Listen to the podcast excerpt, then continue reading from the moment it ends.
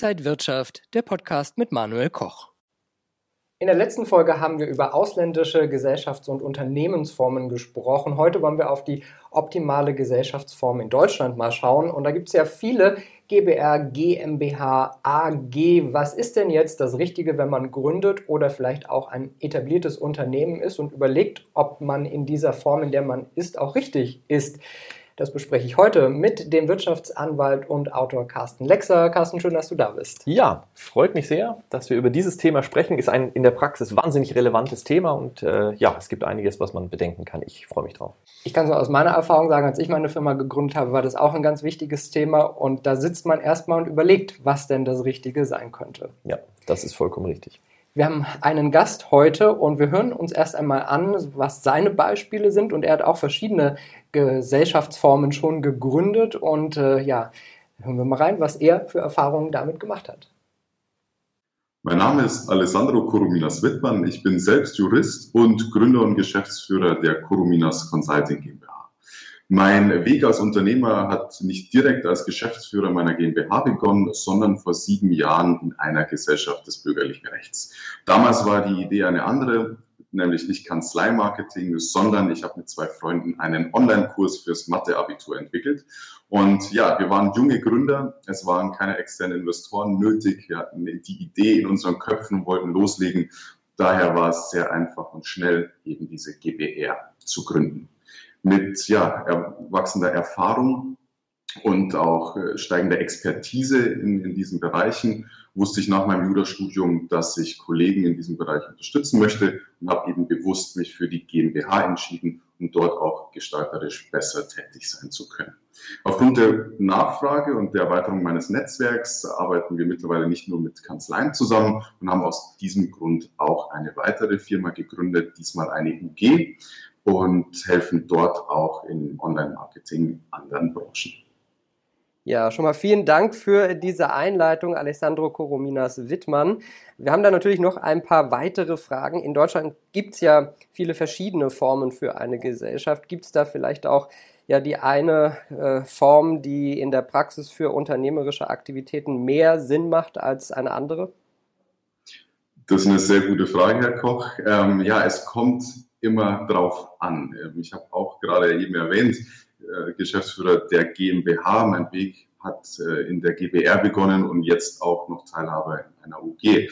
Deswegen, man muss sich immer bewusst oder im Klaren sein, mit welcher Geschäftsidee ich in welcher Zeit wohin möchte, wie viel Kapital ist vielleicht vorhanden, wie viele Gesellschafter möchten vielleicht daran partizipieren. Und ähm, deswegen gibt es nicht die klassische Wahl, auch wenn die GmbH, sage ich mal, immer als erstes in den Kopf äh, kommt, aber es kommt wirklich ganz individuell auf die Situation des Gründers oder des Unternehmens an.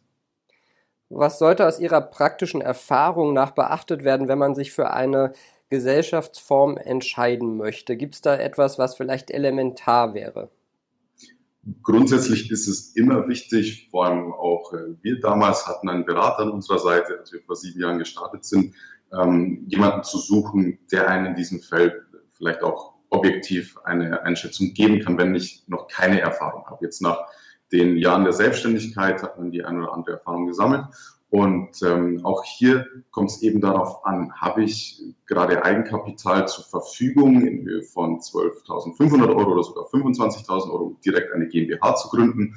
Oder kann ich, äh, sage ich mal, die, die kleinere Version ähm, der UG gründen und das auch schon mit circa 1.000 Euro?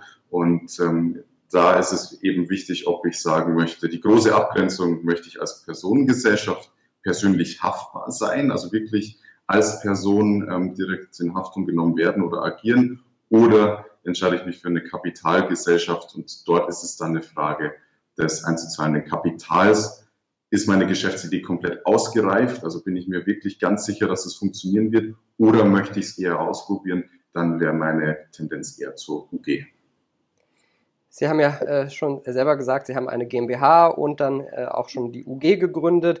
Vielleicht ganz konkret auf diese beiden Gesellschaftsformen auch bezogen. Was ist da in der Praxis zu beachten, was man vielleicht nicht gleich in, in jedem Buch lesen kann?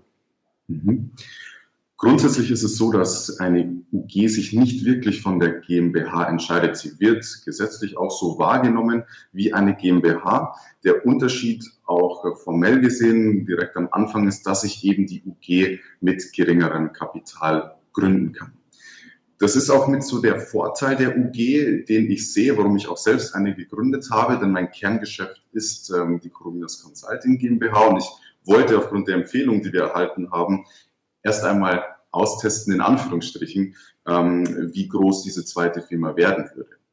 Und dafür eignet sich eben die UG, um erstmal auszutesten, ähm, passt der Geschäftszweig, entwickelt er sich so, wie man sich das vorstellt und kann dann auch hier eine Umwandlung ähm, vollziehen, wie das jetzt bei uns auch äh, gerade abläuft. Es ist validiert, es funktioniert genauso gut und aus der UG kann ich dann auch eine GmbH machen. Der negative Aspekt der jetzt immer weniger wird und ich denke, sich auch in den nächsten Jahren verabschieden wird, ist, dass die UG ja mit einem ja, zweiten Auge eher gesehen wird, dass es nicht die vollwertige GmbH ist, so die kleine UG, jemand, der sich die GmbH vielleicht nicht leisten kann, aber davon bin ich absolut äh, nicht überzeugt von dieser Meinung. Das ist das Einzige, dass die UG noch ein bisschen stigmatisiert ist. Bei der GmbH habe ich den Vorteil, eben schon mit dieser Akzeptanz in den Markt zu gehen. Es ist validiert seit Jahrzehnten und ähm, muss aber hier als Nachteil eben die 12.500 Euro oder 25.000 Euro einzahlen. Das sind, sage ich auch, die praktischen ähm, Berührungspunkte, die ich mit diesen beiden Gesellschaftsformen eben erlebt habe. Sagt Alessandro Corominas Wittmann. Vielen Dank für Ihre Einblicke. Gerne, vielen Dank. Jetzt haben wir unseren Gast gehört. Warum machen sich eigentlich Gründer und Unternehmen so viele Gedanken, welche Form dann die richtige ist? Ja, das ist einfach gesagt. Äh, es hängt sehr, sehr viel dran. Ja, Besteuerung. Äh, wie, wie wird ein Unternehmen besteuert? Gibt es verschiedene Möglichkeiten? Ähm, ist es haftungsbeschränkt? Äh, dann natürlich äh, brauche ich viel Geld, um das zu betreiben? Brauche ich viel Geld, um so ein Unternehmen zu starten? Also da ist schon einiges dran und natürlich wir in Deutschland, aber das passiert weltweit, wir wollen ja das Optimale haben. Das heißt, wir wollen die Gesellschaftsform, die am besten zu dem passt, was wir eigentlich beabsichtigen. Und ähm, leider gibt es da viele, viele Möglichkeiten, auch viele Möglichkeiten, Gesellschaftsformen zu kombinieren. Und das heißt also, man hat sehr, sehr viel, was man bedenken soll, bedenken kann und das dann unterschiedlichste Konsequenzen hat. Und das alles kommt dann so geballt, ja, wenn man dann äh, sagt, okay, jetzt gründe ich mein Unternehmen und dann stürzt das alles so auf einen ein und man überlegt sich, okay, wenn ich das mache, dann hat es wieder Konsequenzen darauf und mache ich dann ein bisschen was anderes, hat die nächsten Konsequenzen. Also das ist alles nicht ganz so einfach und ich glaube, daher kommen diese Überlegungen und dann liest man im Internet, ja, und im Internet hat man drei verschiedene Webseiten, fünf verschiedene Ansichten, macht es noch komplizierter, dann sucht sucht man sich jemanden, der schon mal gemacht hat, der kommt dann vielleicht und sagt, oh, mach's lieber nicht oder hey, bei mir lief das super, aber bei dir ist die Situation ein bisschen anders, musst da wieder drauf achten und dann irgendwann denkt man sich, ja, super, was, was, was mache ich denn jetzt eigentlich? Wie gehe ich es am besten an? Ja, und dann hat man vielleicht noch irgendwie einen Steuerberater oder einen Rechtsanwalt, der immer nur sagt, komm, mach einfach GmbH, dann passt schon. Und dann denkt man sich irgendwann, ja, okay, wenn doch immer nur die GmbH ist, warum gibt es dann eigentlich mehrere Möglichkeiten? Und das verwirrt einen dann komplett. Und ich glaube, daher kommen diese Überlegungen, irgendwann rasen die Gedanken einfach. Wenn du gerade gesagt hast, ähm, man will das Beste in Deutschland immer möglichst haben, muss ich einfach mal die Frage stellen, was ist denn jetzt die beste Gesellschaftsform? Das wäre super, wenn ich darauf eine Antwort hätte. Ja, ich mache das äh, immer in meinen Vorlesungen, dass ich mich dann hinstelle und so eine Folie gestalte und dann kommt, so, jetzt haben wir darüber diskutiert, wie findet man die optimalste Gesellschaftsform und hier ist endlich die Antwort. Das ist sie. Und dann gucken die Studenten immer ganz eifrig und, und dann kommt die nächste Folie und die ist dann leer. Und dann sage ich immer, ja, das liegt einfach daran, es gibt nicht die optimale Gesellschaftsform. Es gibt die optimale Gesellschaftsform für das, was man machen möchte. Dafür kann man die optimale Gesellschaftsform finden. Aber die eine universal anwendbare, beste und perfektest passendste Gesellschaftsform in Deutschland, die gibt es nicht. Muss man auch mal ganz klar sagen. Wenn es die gäbe, dann würde die ja jeder nehmen. Und deswegen gibt es viele Aspekte, die man bedenken sollte, um dann für sich die möglichst optimale zu finden. Ja, welche Aspekte gibt es da? Wie finde ich dann die richtige? Also tatsächlich gibt es wie so eine Art Strauß von, von Faktoren. Was gehört da beispielsweise dazu? Äh, Besteuerung ist natürlich ein Thema. Warum? Einmal gibt es Einkommensteuer, auf der anderen Seite gibt es Körperschaftssteuer. Da sollte man drauf achten. Dann Haftungsbeschränkung und insbesondere, wer ist haftungsbeschränkt? Ja, äh, wenn man zum Beispiel eine Kommanditgesellschaft nimmt, da gibt es zwei Gesellschafter mindestens, nämlich den Komplementär und den Kommanditisten. Einer davon ist haftungsbeschränkt, einer nicht. Also muss man sich dann überlegen, okay, wer übernimmt jetzt beispielsweise welche Rolle? Dann gründet man eine GmbH, da ist grundsätzlich jeder Gesellschafter haftungsbeschränkt, es sei denn, es ist eine Ein-Mann-GmbH, dann habe ich plötzlich das Thema der Durchgriffshaftung und so weiter. Also Haftung ist ein Thema. Dann natürlich allgemeine Organisation. Ja, wie organisiere ich die Gesellschaft? Ähm, wer kann zum Beispiel ein Geschäftsführer sein? Äh, habe ich einen Verwaltungsrat oder etwas ähnliches wie einen Verwaltungsrat und so weiter. Ja, dann Mitbestimmung ist ein Thema. Das heißt also, ähm, muss ich beispielsweise Arbeitnehmer irgendwie im Rahmen von wichtigen Unternehmensentscheidungen einbinden oder nicht. Und dann gibt es noch ähm, solche Themen wie beispielsweise, wem gehört eigentlich das, was ich in einer Gesellschaft benutze? Klingt im ersten Moment komisch, ja, wenn man, du hast äh, in einer vorigen Folge mal gesagt, du hast eine GmbH und äh, das bedeutet, wenn die GmbH etwas kauft, dann gehört es der GmbH. Kann es aber vielleicht anders sein? Kann es Gesellschaftsformen geben, wo vielleicht etwas nicht der Gesellschaft gehört? Sondern beispielsweise den Gesellschaftern. Und wenn das so ist, was hat das für Konsequenzen? Also das sind so ein paar der Hauptfaktoren, die ich mir mal durchdenken sollte, ja. Äh, und dann, wenn ich das alles durchdacht habe, dann will ich vielleicht nicht, dass irgendwo etwas veröffentlicht wird. Ja, dann muss ich mir da wieder überlegen, welche Konsequenzen hat das bei welcher Gesellschaftsform und so weiter. Also solche Fragen und ich glaube, diese sechs, die ich gerade genannt habe, das sind so die Hauptthemen, die man bedenken sollte. Und man muss sich wahrscheinlich einmal überlegen, was passt überhaupt zu meinem Geschäft und was passt zu mir als Gründer dann? Ja, das ist auch ein, ein wahnsinnig wichtiger Punkt. Ähm, eine Gesellschaftsform wähle ich ja nicht, weil ich die unbedingt haben will. Gut, manche machen das vielleicht, weil sie dann noch sagen, also ich will auf jeden Fall eine GmbH haben, wollte ich schon immer haben. Aber das ist ja nicht der Normalfall. Normalerweise hat man sich irgendwann mal überlegt, okay, das möchte ich machen. Also das ist mein Geschäft. Und dann sagt man sich irgendwann, okay, mit wem gründe ich denn? Ja, gründe ich alleine, gründe ich mit mehreren? Und diese beiden Aspekte, also das heißt einmal, was passt zu mir und was passt zu meinem Geschäft, das sollten eigentlich die Ausgangspunkte sein, meiner Meinung nach, um zu der optimalen Gesellschaftsform für einen zu kommen. Und was meine ich damit? Wenn ich ein sehr haftungsträchtiges Business habe, dann macht es vielleicht nicht so sonderlich viel Sinn, mit einer GBR oder einer, einer OHG, einer offenen Handelsgesellschaft zu starten. Warum? Weil ich dort dann die Haftung an der Backe habe. Also das funktioniert nicht so richtig. Ich hatte mal einen Mandanten, der hat Stahlwannen äh, für, für ähm, Flüssigstahl hergestellt. Ja, ist dann eher ungünstig, das in einer OHG zu machen. Äh, vielleicht aber für ein Autohaus ist eine OHG spannend, für einen Dienstleister ist es spannend, möglicherweise aus unterschiedlichen Aspekten. Das bedeutet also, ich muss immer gucken, was sind für Konsequenzen im Hinblick auf mein, mein Business, an die Wahl geknüpft und für mich selber, weil ich darf nie übersehen, ich muss ja auch so eine Gesellschaft verwalten, ich muss sie administrieren, ich muss mit ihr umgehen können. Und ich habe manchmal Mandanten meiner GmbH und Co. KG, die haben dann Schwierigkeiten zu verstehen, dass es zwei Gesellschaften sind, die dort kombiniert werden. Ja, wenn ich damit Schwierigkeiten habe, ist es vielleicht nicht die optimale Gesellschaftsform, vielleicht finde ich dann eine Alternative, die für mich im, im Umgang besser oder einfacher ist. Gibt es umgekehrt Momente, wo man denkt, ah, der hat aber eine ganz falsche Gesellschaftsform ausgewählt und dann kommen aber Fälle, wo man sagt, ah ja, das war jetzt doch gar nicht so dumm, weil vielleicht die Haftung dann äh, doch besser ist oder sowas?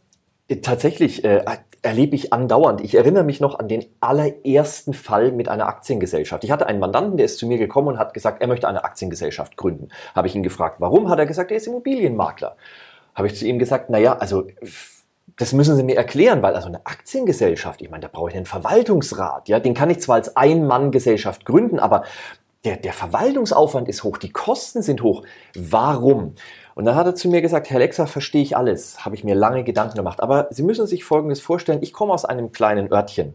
Bei uns gibt es ein paar Immobilienmakler, die meisten, das sind so Einzelmakler, also Einzelunternehmen. Äh, wir haben zwei, drei GmbHs. Jetzt stellen Sie sich mal vor, Sie kommen in unsere Stadt, wie gesagt, eine Kleinstadt, und dann sehen Sie sich die Immobilienmakler an. Und dann stellen Sie das eben fest, da gibt es so ein paar kleine, dann gibt es ein paar GmbHs und dann sehen Sie einen, der eine Aktiengesellschaft hat.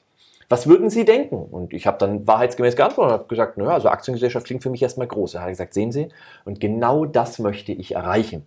Und da habe ich dann verstanden, und das war in, in dem allerersten Jahr meiner Selbstständigkeit. Und damals habe ich dann verstanden, ja, der hat die Kosten berücksichtigt, der hat den Aufwand berücksichtigt, aber für den war diese, dieser Anschein von Größe so wichtig, dass er gesagt hat, ich nehme alles in Kauf, auch, dass ich dann den Verwaltungsrat besetzen muss, der ja Rechte und Pflichten hat. Aber das nehme ich alles in Kauf, weil es mir im Hinblick auf mein Geschäft, im Hinblick auf mein Marketing, auf, im Hinblick auf den, das Bild, was ich von meinem Unternehmen in der Öffentlichkeit gebe, das bringt mir so viele Vorteile, dass es den Rest aufwiegt. Und das ist jetzt etwas, das, das lernt man in der Ausbildung nicht. Ja, also da äh, auf, auf Größe zu gucken. Man guckt ja eher so auf die harten Faktoren. Und da habe ich eben gesehen, ja, Manchmal gibt es Faktoren, die sind nicht offensichtlich, die aber für einen eine besondere Rolle spielen. Und da dann einen Berater zu haben, der da hilft, das ist dann natürlich wirklich top. Jetzt gibt es auch eine Diskussion, ob wir eine weitere Gesellschaftsform in Deutschland bräuchten, wo keiner die Anteile von hat.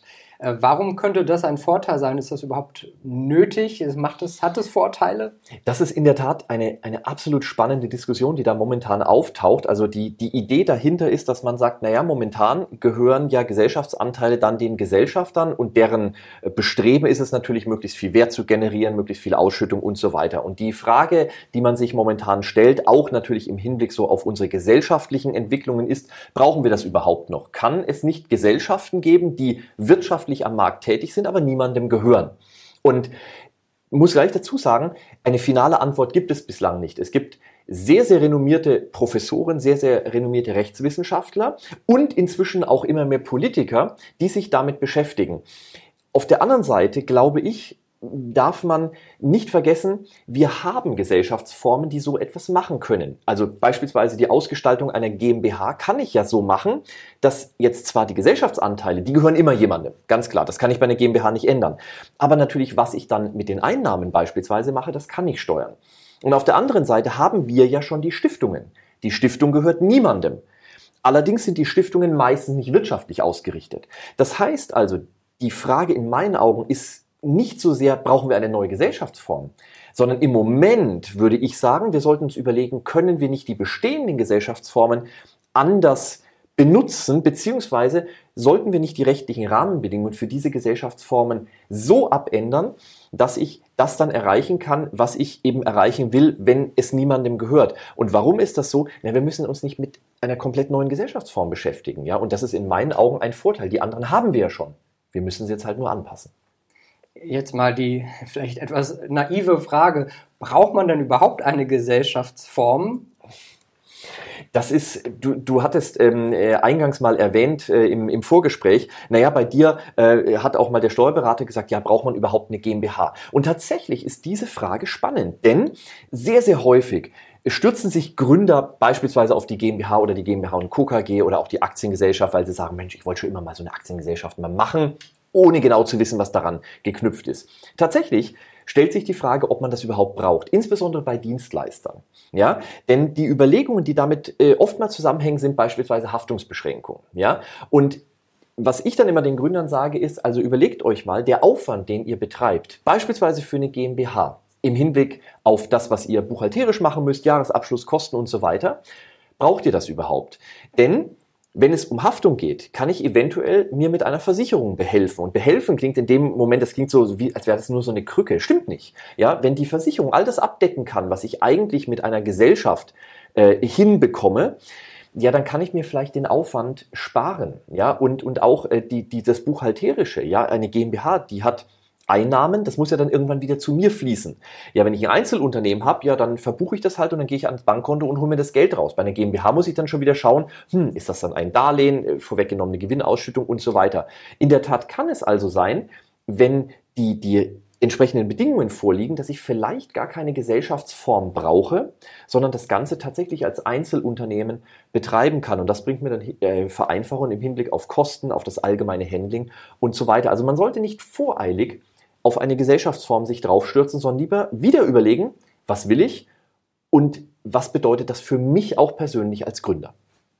Also auch da sehr viele Faktoren, die eine Rolle spielen und man muss sich einfach genau klar machen, was man braucht und äh, wo die das Unternehmen vielleicht auch in der Zukunft stehen soll. Absolut, vollkommen richtig. Ich glaube, man geht viel zu einseitig auf so die, die Standardlösungen. Und viel besser wäre es, sich mal wenigstens kurz zu überlegen, wofür brauche ich eigentlich die Gesellschaft, was will ich damit machen, welche Konsequenzen sind daran äh, geknüpft. Und dann ist es tatsächlich möglich, für sich selber etwas zu finden, was vielleicht nicht dem Standard entspricht, aber dann auf lange Sicht viele Vorteile hat sagt der Wirtschaftsanwalt und Autor Carsten Lexer heute hier in Berlin. Vielen Dank, dass du zu Gast warst. Sehr gerne. Beim nächsten Mal sprechen wir über die Zusammenarbeit von Startups und kleineren und mittleren Unternehmen. Auch das wieder ein spannendes Thema. Das war es erstmal für Inside Recht in dieser Folge. Bleiben Sie gesund und munter. Alles Gute. Und wenn euch diese Sendung gefallen hat, dann abonniert gerne den Podcast von Inside Wirtschaft und gebt uns ein Like.